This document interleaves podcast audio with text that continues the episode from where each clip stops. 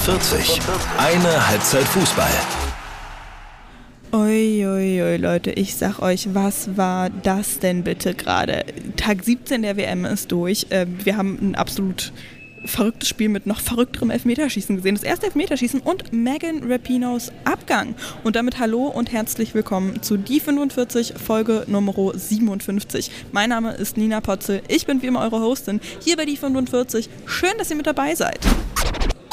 Das war der Spieltag. Und dann würde ich sagen, starten wir mal direkt mit dem Spiel, bei dem ich jetzt gerade noch in den Katakomben hier sitze, im Media Center, wie es so schön heißt. Ich wollte eigentlich ähm, von der Tribüne aus aufnehmen, aber honestly, ähm, mir war schweinekalt und deswegen bin ich jetzt runtergewandert. Ähm, ähm, ja, mal gucken, vielleicht hört man hier ein bisschen dolle den Heil, vielleicht mache ich da noch was dran, äh, schauen wir mal. Ja, äh, dieses Spiel, Leute, ich äh, muss euch sagen, also ich habe gefroren, ähm, ein bisschen Kopfschmerzen und dann war es zwischendurch auch richtig ähm, taktierend, sagen wir es mal so. Es war fucking langweilig zwischendurch, entschuldigt bitte. Aber ähm, ja, das Elfmeterschießen hat dann alles wettgemacht. Also wirklich. Und vor allen Dingen auch ähm, noch in der Verlängerung und eigentlich auch schon während des Spiels. Ey, Musovics können und ihre Leistung einfach. Die Torhüterin bei den Schwedinnen, wow, ey, mir fehlen die Worte, die hat so eine gute Leistung gezeigt, die hat so oft so gut gehalten ich liege ihr zu Füßen, ehrlich gesagt, tolle Paraden gezeigt. Aber ja, das Spiel. Ich habe wirklich anfangs gedacht, das ist noch ganz gut, ne? Sehr taktierendes Spiel, spannend, mal gucken, was das wird. Ja, am Ende habe ich einfach echt keinen Bock mehr gehabt, als es in die Verlängerung gegangen ist. Da habe ich wirklich gedacht, Leute, ey, könnt ihr nicht bitte einfach direkt Elfmeter schießen oder was machen? Äh, vielen Dank an Eva an dieser Stelle, die mich da so ein bisschen mitgenommen hat. Ihre Kon also die Konversation mit ihr hat da wirklich sehr geholfen. Ja, Schweden hat echt ein bisschen stärker begonnen, ist viel über außen gekommen, aber so nach einer Viertelstunde hat die USA dann die Kontrolle übernommen. Und so um die 35. Minute haben dann wirklich die besseren Chancen und die Kontrolle eindeutig bei ihnen gelegen. Äh, immer wieder mit Trinity Rodman Batman, die wirklich fantastisch gespielt hat. Aber sie sind immer wieder nicht an Musovic vorbeigekommen, die eine fantastische Partie abgelegt hat, habe ich ja schon gesagt. Schweden hat sich dann immer mehr zurückgezogen, wirklich nur auf die Defensive äh, konzentriert und offenbar auf Konter gewartet, die sie selten bekommen haben. Dann aber ziemlich überlegt ausgespielt, aber ja, rein ins Tor ist trotzdem nichts gegangen. Ähm, die haben auch selten die Chance bekommen, ihre Standardstärke zu zeigen. Die sind dann schon auch immer gefährlich gekommen, aber die USA hat einfach ja, sehr gut geklärt. Das war dann zwischendurch einfach wirklich, habe ich auch aufgehört, mir Notizen zu machen, weil es einfach nur so doll im Mittelfeld war, beziehungsweise halt ja, eher noch vorm Strafraum der äh, Schwedinnen. Und das war so frustrierend, weil es ist halt trotzdem nichts durchgekommen aber die haben, von den Schweden ging es in der Offensive dann auch wirklich nicht gut und oh, es war echt frustrierend. Und dann das Elfmeterschießen, wow. Also wir hatten drei, die drin gewesen sind und dann hat Björn von den Schwedinnen den ersten Elfer verschossen. Und danach ist Megan Rapino angetreten und es wäre mal eine tolle Geschichte gewesen, ne? sie nochmal weiter, Pipapo und so. Aber sie hat auch verschossen. Dann wurde Blomqvists Elfer gehalten. Wieder die Chance für die Amerikanerin weiterzukommen. Aber Smith hat verschossen.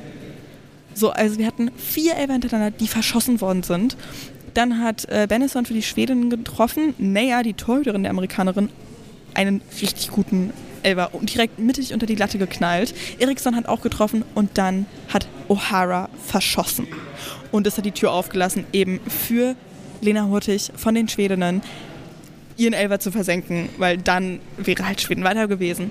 Und sind sie auch, weil das war, das war so eine absurde Situation. Ich sag's euch, ey, wie wir da oben auf dem Rängen gestanden haben.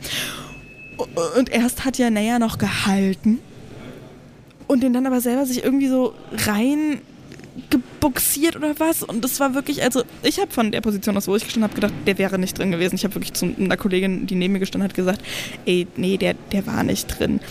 Und dann musste die Torlinientechnik sich einschalten. Stephanie Frappard, die, Tor, äh, die Torhüterin, sage ich, die Schiedsrichterin, hat dann so die Hand ausgestreckt und es war so spannend. Und dann wusste eine Zeit lang halt, also in dem Moment, wo sie es gesagt hat, nur die beiden Torhüterinnen und eben Lena Hurtig und die ist dann zu ihrem Team gesprintet und ich war erst kurz verwirrt, weil es sah aus, als würde Frappard auf den Punkt zeigen, so mäßig, okay, es geht weiter. Aber der Ball war über der Linie und es war so knapp, wie die Torlinientechnik nachgezeigt hat. Und dann sind sie alle ausgerastet. Und ja, damit haben wir die USA raus. Und das nächste großartige, ja, oder das nächste Ende einer großartigen Karriere. Megan Rapino hört ja auf. Ähm, die Frau hat so viel auch getan für diesen ähm, Fußball der Frauen. Wahnsinnig tolle Fußballerin und auch Persönlichkeit einfach. Also Hut ab für sie und Hut ab für die Schwedinnen, ähm, die so weitergekommen sind. Die müssen jetzt ran gegen Japan und ganz ehrlich, das wird verdammt schwierig. So wie die gegen die USA gespielt haben, haben die gegen Japan keine Chance. Ey, ich sag euch, ich bin immer noch völlig durch jetzt gerade von diesem Elfmeterschießen, einfach vom Spiel nicht, weil das Spiel war zwischendurch wirklich einfach so, naja. Okay, ich äh, ra ramble einfach rum. Äh, wir haben noch ein anderes äh, Achtelfinale auch gehabt, die Niederlande gegen Südafrika. Da hat es Tore gegeben in der regulären Spielzeit. 2 zu 0 gewinnt die Niederlande gegen Südafrika. Es war ein tolles Spiel mit starken Phasen für beide Teams und das trotz zweier Verletzungswechsel früh für Südafrika. Entschieden worden ist das Spiel durch einen unfassbar ärgerlichen Patzer der südafrikanischen Torhüterin Swart die hat sonst echt gut gespielt und richtig gut gehalten und hat sich dann gegen Lynette Bärenstein total verschätzt. Ähm, war ein Stückchen zu weit rechts, glaube ich, und der Ball ist dann so links an ihr vorbei und das war echt super, super bitter. Ähm, bei den Südafrikanerinnen, ohne Scheiß, Tembi Katlana, die hat so gut gespielt.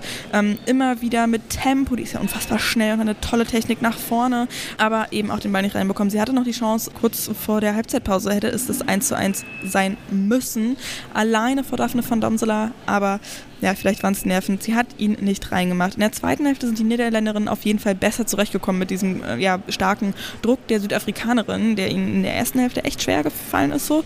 Ähm, die haben dann deutlich schnellere Pässe gespielt, sich insgesamt besser auch bewegt, nicht ganz so statisch wie in der ersten Hälfte und den Südafrikanerinnen sind dann scheinbar die Kräfte ausgegangen.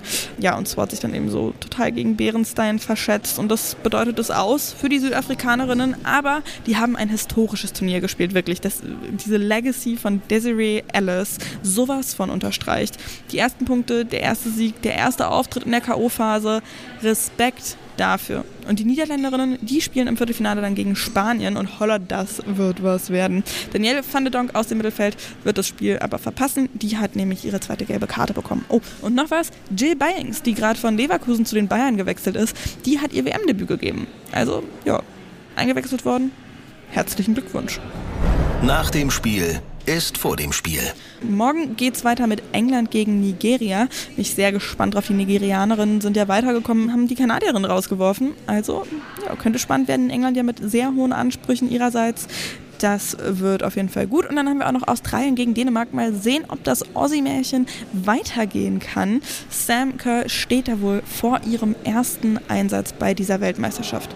Dann springen wir zu den News und starten mit, ja, nicht direkt News, aber auf jeden Fall ein sehr interessanter Artikel, den ich empfehlen möchte. Und zwar geht es da um etablierte Fußballnationen, die früh aus dem Turnier ausgeschieden sind, wie Deutschland und Brasilien eben. Und wieso kleinere Fußballnationen aufsteigen und diese alten Mächte rauskicken, das hat Samantha Lewis für ABC Sports analysiert. Den Link findet ihr in den Show Notes. Chelsea holt Mia Fischel, die ist 22, Amerikanerin, Stürmerin, bleibt für drei Jahre, war vorher bei Mexiko, bei Tigres und die Trainerin Emma Hayes, die schwärmt von ihrer Präsenz im 16er und ähm, von ihren Abschlüssen. Da hofft sich da also eine neue Goalgetterin und für Fischel selbst sagt sie, das ist äh, a dream come true. Diese WM ist die meistbesuchteste ever. Jetzt mit dem Spiel eben äh, von den USA gegen Schweden ist äh, die Attendance, also die Zuschauerinzahl, gestiegen insgesamt auf 1.367.037 ZuschauerInnen. Und das sind eben mehr als der vorherige Rekord, nämlich 1.353.506. So viele ZuschauerInnen waren insgesamt bei der WM 2015 in Kanada. Und ich meine, wir sind jetzt gerade beim Achtelfinale. Jo, und das war's dann für heute. Wenn euch was auf dem Herzen liegt, schreibt mir wie immer sehr gerne bei Instagram at die45-podcast. Vielen Dank ähm, an alle, die mich darauf hingewiesen haben, dass ich das Spiel total durcheinander gebracht habe, bei dem ich heute war. Schweden gegen die USA. Da habe ich ja äh, eine Instagram-Story geteilt mit den Niederlanden gegen die USA. Vielen Dank also an alle, die da aufmerksam waren und den Finger drauf gehalten haben. Morgen geht es hier wieder weiter mit einer weiteren Mini-Folge. Äh, ich hoffe, dass ich da auch nichts durcheinander bringe. Dankeschön fürs Hören, fürs Teilen, ähm, für euer Feedback immer wieder, fürs Folgen und Bewerten. Grüße gehen raus. Macht's gut.